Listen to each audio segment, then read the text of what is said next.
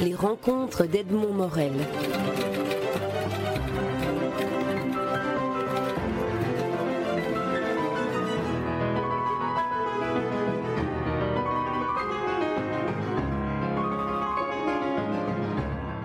Didier Alcante, vous êtes le, scénariste du premier album d'une nouvelle série parue chez Dupuis qui s'intitule Interpol. Euh, euh, premier épisode, premier tome qui se déroule à Bruxelles. Alors on dit souvent que, Bruxelles est une ville qui est un peu oubliée de, la littérature, des romanciers, des auteurs de bandes dessinées. Qu'est-ce que, euh, vous a apporté Bruxelles dans l'écriture du, scénario de, cette, première, de ce premier tome d'Interpol? Ici, en fait, euh, pourquoi ça se passe à Bruxelles C'est un peu le cahier des charges que m'a donné Dupuis. Donc Dupuis euh, lance cette série Interpol. Ici, on a Interpol Bruxelles, mais Dupuis veut aussi faire Interpol Istanbul, Interpol Paris, enfin d'autres villes un peu partout dans le monde. et à chaque fois, pour chaque série, Dupuis cherche des auteurs qui habitent ou qui connaissent bien la ville qu'ils vont traiter. Et comme je suis bruxellois, ben voilà, donc c'est tombé sur moi, je, traite Bruxelles. Euh, ben, ça, ça, apporte une grande facilité au niveau de la documentation, puisque si le dessinateur a besoin de dessiner euh, un décor spécifique, euh, le palais de justice ou, n'importe quoi, je, peux facilement aller lui faire une photo et la lui envoyer. Donc voilà, c'est vrai que d'habitude la BD, on prend plutôt des, des décors un peu exotiques. Mais ici, voilà, ça se passe à Bruxelles, ça se passe euh, près de chez nous. Mais ma question ne portait pas sur la pratique de, du scénario dans un lieu donné quand on y mm. habite, mais plutôt sur en, tant, que, en tant que ville multiculturelle, une ville à l'architecture un peu, un peu éclatée, euh, avec beaucoup de nationalités, une sorte de laboratoire de, de l'international en quelque sorte. Euh, est-ce que Bruxelles vous, vous, apporte quelque chose en particulier dans votre inspiration de, de, de scénariste? Ou pour celle-ci ou pour d'autres bandes Est-ce que Bruxelles est un lieu littéraire, selon vous? Euh, Un lieu littéraire, je ne dirais pas vraiment, mais c'est vrai qu'il y a quand même. Enfin, Bruxelles a une histoire intéressante. Euh, Enfin, ça me fait penser à une autre bande dessinée. je, vais, passer à une autre. J'ai un projet en fait qui, qui, qui, va se passer euh, autour de la Grand Place de Bruxelles. Euh, on va voir la, le bombardement de la Grand Place de Bruxelles qui a eu lieu en, 1595 par, euh, en 1695 pardon, par les troupes de Louis XIV. donc voilà, oui, c'est vrai qu'il y a moyen quand même de faire pas mal de choses sur l'histoire de Bruxelles, sur ce qui se passe à Bruxelles, que ce soit maintenant ou, ou dans le passé. Mais ici, voilà, c'était un peu une contrainte de départ plus qu'un choix délibéré de, de ma part. Alors, on va entrer dans, dans, le récit donc de ce, de ce premier tome. C'est un, un, un, récit à plusieurs, à plusieurs contraintes. D'abord, il y a une commande, c'est Interpol, ça doit s'inscrire dans une série. Mais en plus, vous vous inspirez d'un fait divers euh, réel dont tout le monde, en tout cas en Belgique, a la mémoire. C'est Patrick Hammer, c'est l'enlèvement de Van den Buynen. C'est toute une série, une épisode extrêmement violente euh, des années 80 en, en Belgique. Mmh. Et euh, vous vous êtes replongé, non, parce que vous êtes très jeune, donc vous n'étiez pas né presque à cette époque-là, et vous êtes, vous êtes replongé dans, dans, dans, les archives euh, de la police judiciaire. Je vois que vous remerciez le commissaire divisionnaire euh, Jacques Gorteman, par exemple. Euh, oui, bah, l'idée de la série, c'est de partir de, faits réels, donc d'histoires et d'enquêtes qui se sont réellement passées. Là, effectivement, on a pris Patrick Amers pour commencer. Autant commencer fort et donc prendre Patrick Amers, qui a été l'ennemi public numéro un en Belgique à cette époque.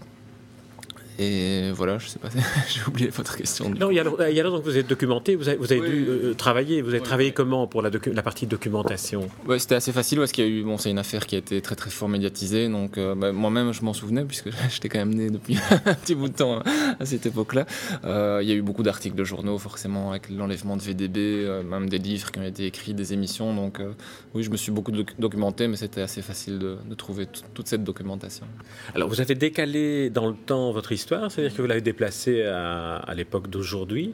Quelle, est, quelle, est, la raison de, ce, de, ce, de ce décalage? Qu'est-ce que ça a apporté? Ben, il y a plusieurs raisons. La première raison, c'est qu'on veut faire euh, une BD grand public. Donc, c'est pas un documentaire, c'est une histoire inspirée d'eux. Euh, donc, on voulait changer quelques, quelques éléments et on pensait que c'était judicieux de, que, l'histoire se passe aujourd'hui, bah, pour que, simplement pour que les lecteurs puissent euh, peut-être davantage s'identifier à la situation.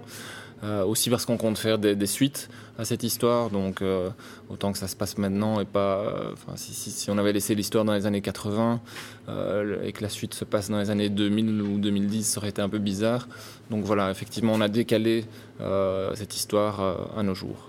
Ce qui est un peu curieux, c'est que l'histoire est décalée dans le temps, les personnages ne s'appellent plus Patrick Amers et Van den Boenens, mais le ministre, j'ai oublié son nom, mais il a quand même des initiales VDC. Il ressemble comme euh, deux gouttes d'eau, je dirais, au personnage. on, assiste à la conférence de presse de sa libération mhm. après la prise d'otage. Il dit exactement les mots à mot les, déclarations de Van den Boenens. Alors, euh, c'était une, contrainte aussi d'avoir cette ambiguïté de, de, modifier les choses, mais malgré tout de les revendiquer. Oui, on revendique nos, inspirations, surtout dans ce cas-ci, c'est tellement flagrant, c'est une affaire qui a été tellement euh, médiatisée, qui est, tellement connue du grand public que ça aurait été difficile de, faire quelque chose de, euh, de, proche, mais sans, citer vraiment les noms, etc. Donc là, on a voulu euh, garder des noms relativement proches, par exemple Patrick Amers devient Patrice Sellers, c'est vraiment la manière de dire, ben voilà, on s'inspire de ça et c'est proche de ça, mais ce n'est pas que ça ou ce n'est pas uniquement ça. Ou, voilà, il y a des différences. C'est une BD grand public, c'est pas un reportage.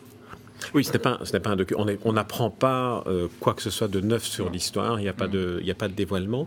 Alors, il, y a une, interrogation que, que, j'ai toujours et que mm-hmm. je sais les, les, auditeurs et les lecteurs aiment toujours euh, évoquer, c'est la, manière dont se passe le, passage de, de l'écrit, le scénario est écrit, au storyboard et puis, et puis au dessin. Dans, dans, le découpage, par exemple, c'est un, c'est un dessin qui est très réaliste, c'est un découpage qui est très dynamique. Euh, le, scénario se présente comment dans, dans dans, la tête de, Didier Alcante au moment où il pense euh, l'écrire. Euh, ben, un scénario de bande dessinée, en, fait, ça se présente comme, euh, comme un texte et dans lequel je décris chaque dessin qu'on va voir finalement dans l'album. Donc je décris case par case toutes les cases de l'album en disant ben voilà sur la page 1, la planche 1 comme on appelle ça, il y a par exemple 5 cases et donc je décris la case 1, on voit ceci, on voit cela et j'écris tous les dialogues. Euh, et ensuite, bah, le dessinateur travaille sur la base de mon scénario. Et donc, il sait que sur la, case, sur la planche 1, par exemple, il doit dessiner autant de cases. Il a la description. Donc voilà, un, scénario de bande dessinée, c'est en fait la description de la BD avant même qu'elle existe. Est-ce que, est que vous, vous écrivez au départ une, une histoire euh, un peu comme un synopsis au cinéma, une, une sorte de, de, continuité de l'histoire sans, sans le découpage ou pas? Oui, je passe d'abord par cette étape-là. Donc, euh, en général, quand je pars de rien, j'essaye d'abord d'avoir euh, une intrigue qui tient en quelques lignes, hein, qui, qui, qui, dit en deux, trois mots de quoi ça va parler. Et puis, je développe, je développe, je développe, en, ajoutant des personnages, des, retournements de situation, des personnages secondaires, etc. Euh, puis j'arrive à une espèce de, petite nouvelle, si vous voulez, enfin le, ce qu'on appelle le synopsis, qui fait plus ou moins, selon le cas, entre 10 et 20, 20 pages de texte. Et une fois que j'ai ça, je, je, passe alors vraiment au découpage, donc qui est cette fameuse description case par case. Et au moment où, entre le synopsis et le découpage, est-ce que vous êtes en contact avec le, le dessinateur ou le coloriste, ou est-ce que vous en discutez avec lui et ça se passe comment? Euh, ça dépend des collaborations, mais dans la plupart des cas, j'essaye en fait de, finir totalement mon travail avant de, le donner au, dessinateur. Donc le dessinateur reçoit vraiment euh, euh, mon produit final entre guillemets, ce qui est quelque part plus facile pour lui parce qu'il peut vraiment avoir une vue d'ensemble. il y a certains scénaristes qui travaillent plutôt par 5 pages par 5 pages par exemple, mais moi personnellement, je préfère vraiment tout finir avant de donner le travail fini au dessinateur. Dans d'autres cas, parfois, on, on, a un travail plus euh, un peu de, ping-pong intellectuel où je lui soumets des idées, euh, il réagit, mais alors ça c'est plutôt euh, au moment de rédiger le synopsis, voire même avant. Vous avez évoqué cette bande dessinée sur Bruxelles que vous préparez, dont le déroulement a lieu à l'époque de Louis XIV. Ici, on est, est aujourd'hui, on est dans, le monde contemporain. Est-ce que la démarche est, en quoi? Est différente de, travailler sur une période historique euh, lointaine ou de travailler sur le contemporain, le plus contemporain qui soit? La grosse différence, c'est au niveau de la documentation. Euh, ici, c'est clair que si on fait une histoire qui se passe de nos jours, euh, forcément, enfin, comme on vit à l'époque actuelle, on, connaît forcément tous les véhicules, enfin, on connaît tout ce qui se passe de nos jours. Euh, par contre, si je fais une, histoire qui se passe au XVIIe siècle, ben, là, je dois vraiment beaucoup me renseigner sur tiens, comment vivaient les gens au XVIIe siècle concrètement, à quoi ressemblait Bruxelles au XVIIe siècle, si mon personnage principal doit se rendre d'un bout à l'autre de la ville.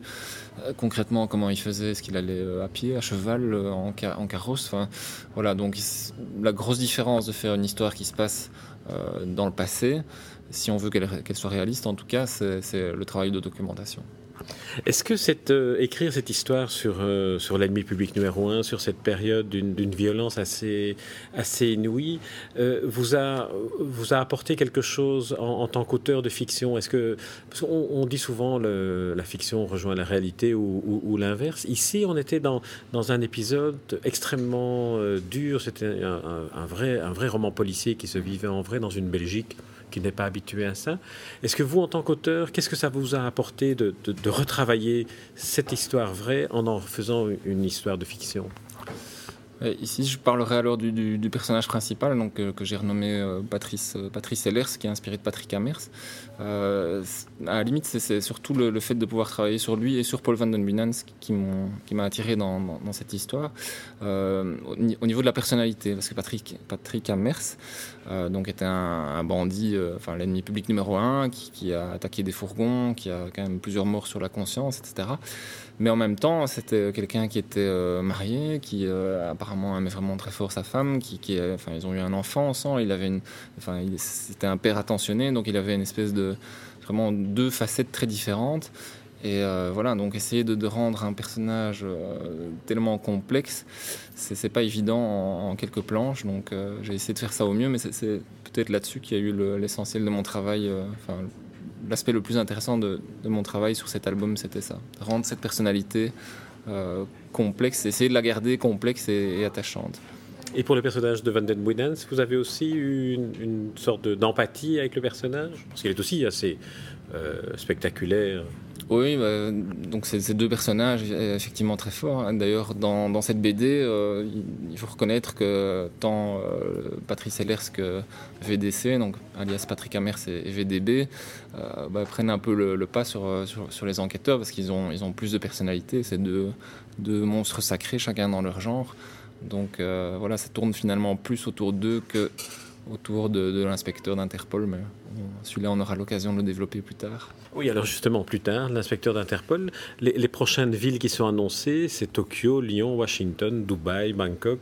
Vous allez travailler sur, sur, sur d'autres villes ou bien, ou bien, comme vous me disiez euh, au départ, c'est parce que vous êtes bruxellois que, que vous faites l'épisode bruxellois?